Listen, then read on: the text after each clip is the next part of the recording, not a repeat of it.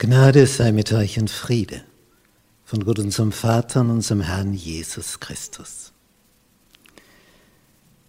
Wir betrachten in Serie die Apostelgeschichte des Lukas. Lektion 2.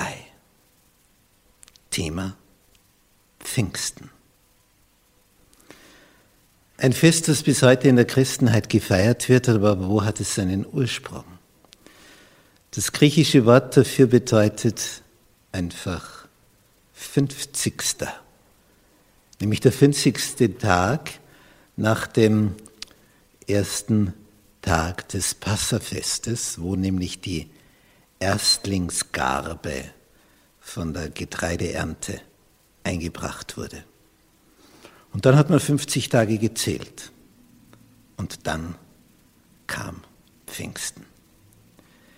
Diese Zeit war also eine, wo es um Ernte ging. Und damit hat es eine besondere Symbolik, denn zu Pfingsten wurde die Ernte eingefahren von dem, was Jesus dreieinhalb Jahre ausgesät hat.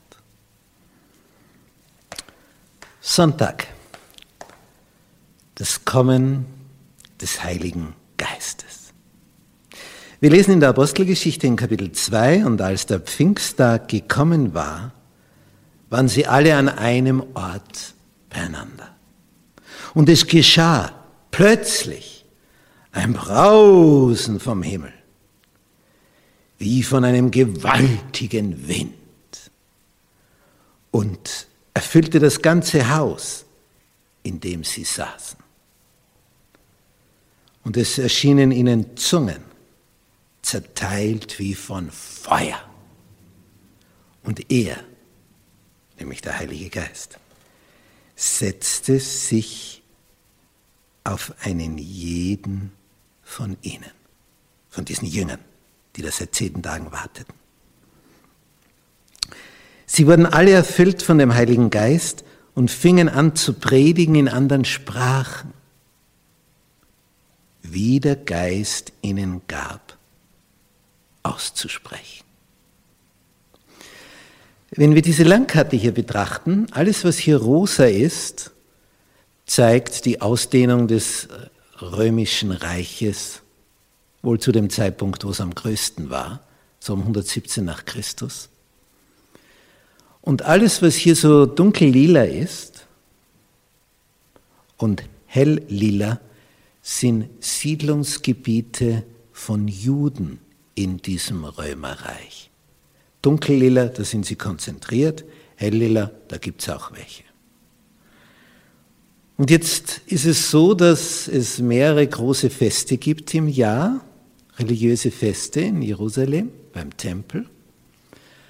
Und Auslandsjuden, die also irgendwo siedeln in diesem Römerreich, kommen gerne zu diesen Festen nach Jerusalem so Heimatverbundenheit, religiöse Traditionen, so wie das die Mohammedaner auf ihre wichtigen Städte hinzieht, wie Mekka, Medina, und wo sie dann ihre speziellen Zeremonien und kultischen Bräuche feiern.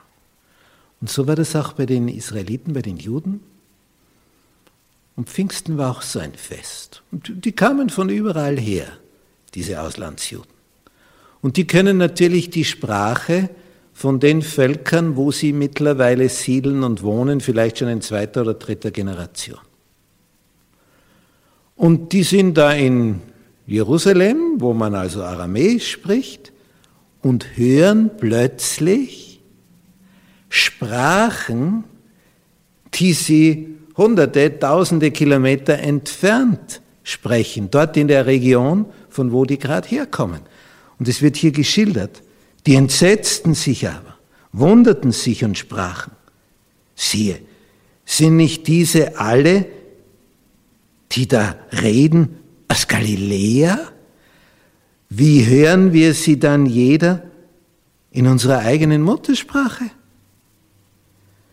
Parther und Meda und Elameta und die wir wohnen in Mesopotamien und Judäa, Kappadokien, Pontus und der Provinz Asien, Das sind diese Regionen hier, wenn man auf der Karte schaut. Alles, was hier nördlich und nordöstlich von Palästina liegt, also diese Regionen hier,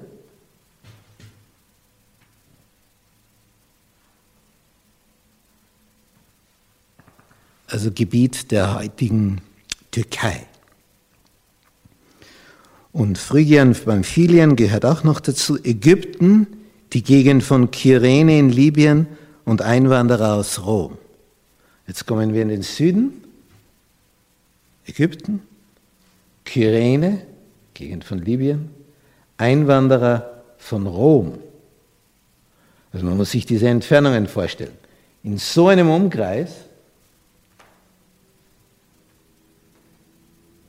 sind Leute hier in Jerusalem und hören die Sprachen, die sie normalerweise zu Hause sprechen, wo sie sich mittlerweile angesiedelt haben mit ihren Familien. Was bedeutet das? Die sind völlig durcheinander. Wie können Provinzler, Fischer, Primitive aus Galiläa plötzlich Sprachen aus Gegenden, wo sie noch nie gewesen sind? Und das führt dazu, dass die hier sagen, da kommen auch noch Kreter und Araber, also Leute von der Insel Kreta hier. Wie hören wir sie in unseren Sprachen von den großen Taten Gottes reden? Sie entsetzten sich aber alle und wurden ratlos. Es gab dann auch Spötter, es war neun Uhr vormittags, die haben gesagt, so ironisch, sie sind voll süßen Weins. Also sie haben zu viel Traubensaft getrunken, man hat also gespottet. Aber die Zuhörer kommen in Massen, weil einer sagt dem anderen, komm, das musst du anhören, der redet so wie wir dort in Rom oder in Kyrene, wie die Araber, wie die Elamiter, die Pater in Pamphylien, Pontus und, und, und. Das schlägt also ein wie eine Bombe und sie sind erfüllt